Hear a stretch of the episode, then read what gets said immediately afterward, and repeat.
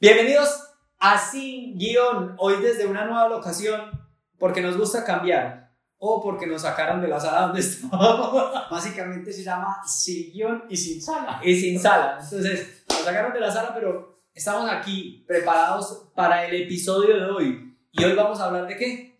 La pizza tóxica. La pizza tóxica. Así que bienvenidos a Sin Guión. Pam, param, pam, pam, pam, param,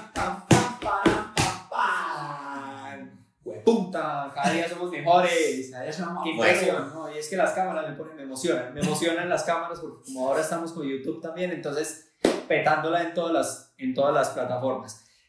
¿De qué vamos a hablar hoy? No vamos a hablar de buró, aunque sí nos vamos a meter en el tema, pero queremos hablar es de la gente que es ficticia, Exacto. de esas empresas ficticias, de esas empresas que dicen, ay, todo es muy bonito aquí, aquí la gente pasa muy bueno, y por el lado están los empleados como buscando cómo armar un sindicato, eh, no pasan bueno, buscando trabajo, quieren irse para otro lado, porque es que pasa mucho y las redes sociales nos han vuelto muy ficti, nos han vuelto súper ficticios, o sea, mucha fachada. sí, una fachada, una máscara, huevón, o sea, querer mostrar pero sin ser, huevón. Total. Y es que, ¿qué pasa? Y es que como vivimos en un mundo que quiere que seamos de cierta forma, entonces, ¿qué está pasando con los valores? Los valores están siendo ficticios y la gente quiere, ah, yo hago esto, yo hago lo otro, yo no sé qué, pero venga, si es usted, pues venga, empiece a trabajarlo, pero no diga algo que usted no es porque definitivamente, como un castillo en naipes, si sus valores son muy frágiles, cualquier movimiento que haya alrededor suyo se va a caer y se le va a caer la estantería. ¿Y cuánto estás dispuesto a tumbar por seguir una mierda que, que vos crees que es real? O sea, ¿a qué voy yo con eso?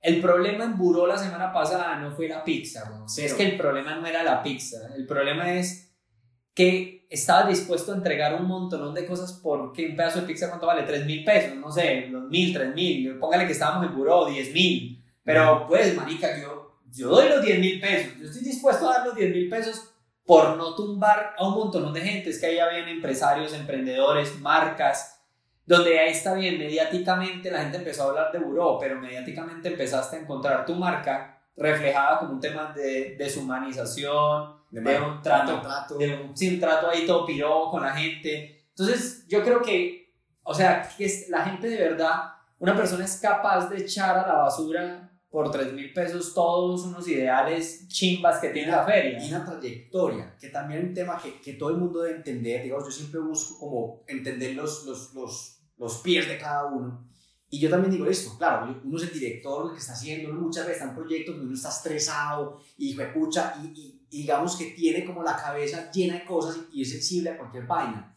pero yo siempre he dicho que en los momentos de presión sale a relucir lo más animal suyo, y lo más animal suyo es lo que usted realmente es. Eso no tiene nada de malo. Yo creo que uno debe ir haciendo conciencia sobre, uy, vení, yo creo que esta parte de mí que está en ese fondo, que solo sale cuando estamos a presión, yo creo que no me funciona para esto que estoy creyendo. Entonces, Pero ¿qué, qué tipo de animal tenés ahí ¿Qué en el fondo? Exacto. ¿no? O sea, y se, se junta con algo más que se llama el carro de la basura.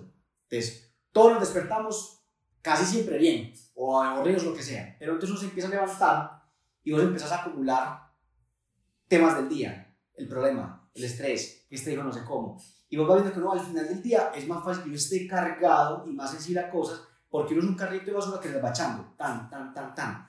Y llega un momento en que alguien, cualquier persona, tu esposa, tu pareja, tu novia, tu mejor amigo, tu socio, lo que sea, te habló y vos viste una puerta y ¡bra!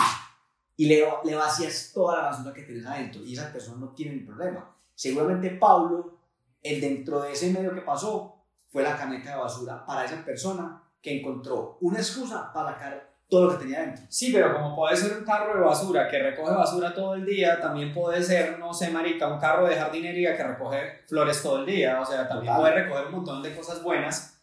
Y ese equilibrio que encuentres entre la mierdecilla y entre las florecitas, pues te tiene que convertir en mejor persona y no en una persona más piroa. Entonces, ¿a qué voy yo con el asunto? Y creo que es importante entender que esa parte animal que sale en el peor momento, pues no se debe controlar, pero sí por lo menos tenemos que ser conscientes de esa parte. Ah, acaba de pasar un perrito, una chimba, ¿no?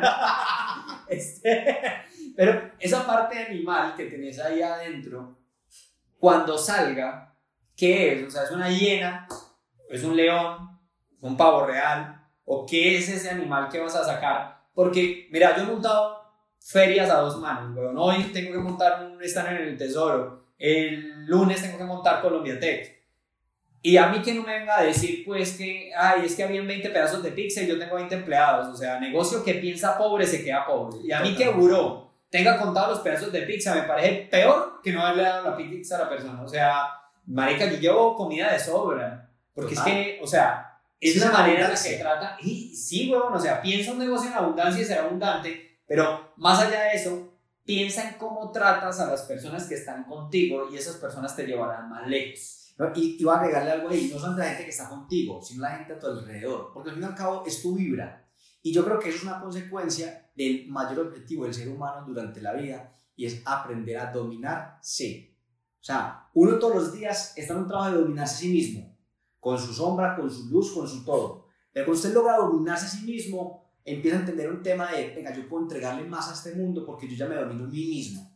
Y yo creo que eso también fue un factor que pasó y es que Anel no se dominó a sí mismo.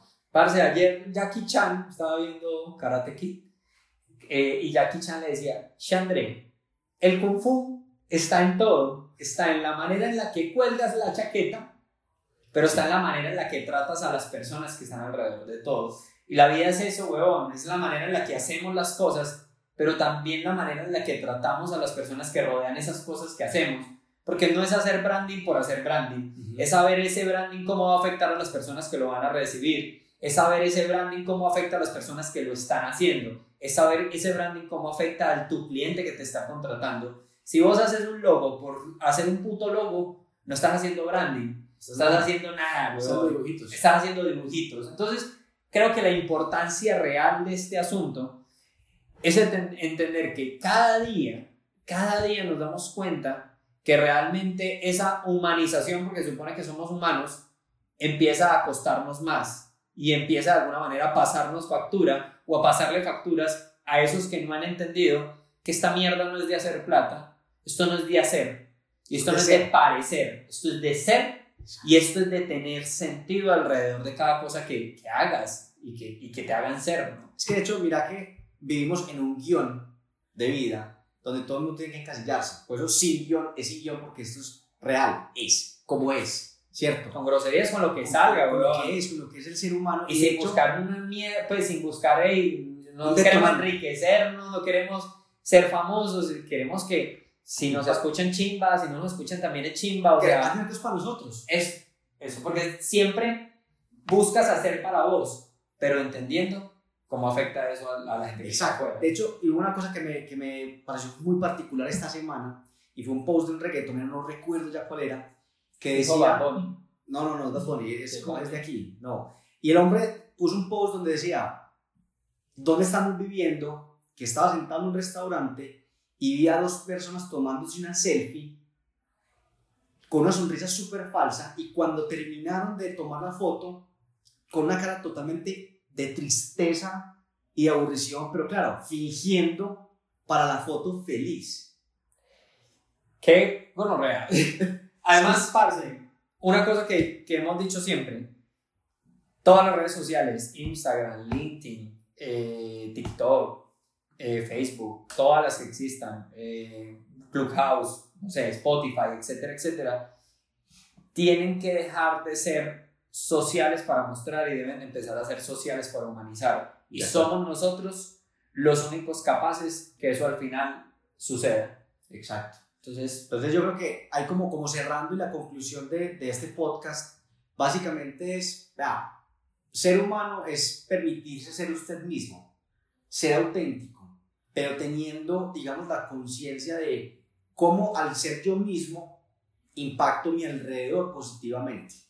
Y yo creo que eso, eso es el verdadero sentido de la empatía. Y cómo entender que tu negocio, tu marca, tu idea, tu empresa es un humano más que se relaciona con otros humanos. Dejen de entender los negocios como simplemente eh, minas de oro o bancos donde guardas platas, eh, donde guardas platas y oro, platas y, diamantes, este, donde, guardas, donde guardas dinero. Al final los negocios tienen que ver con seres humanos. Piensen su marca como un humano más y piensen si van a ser tóxica o pixera.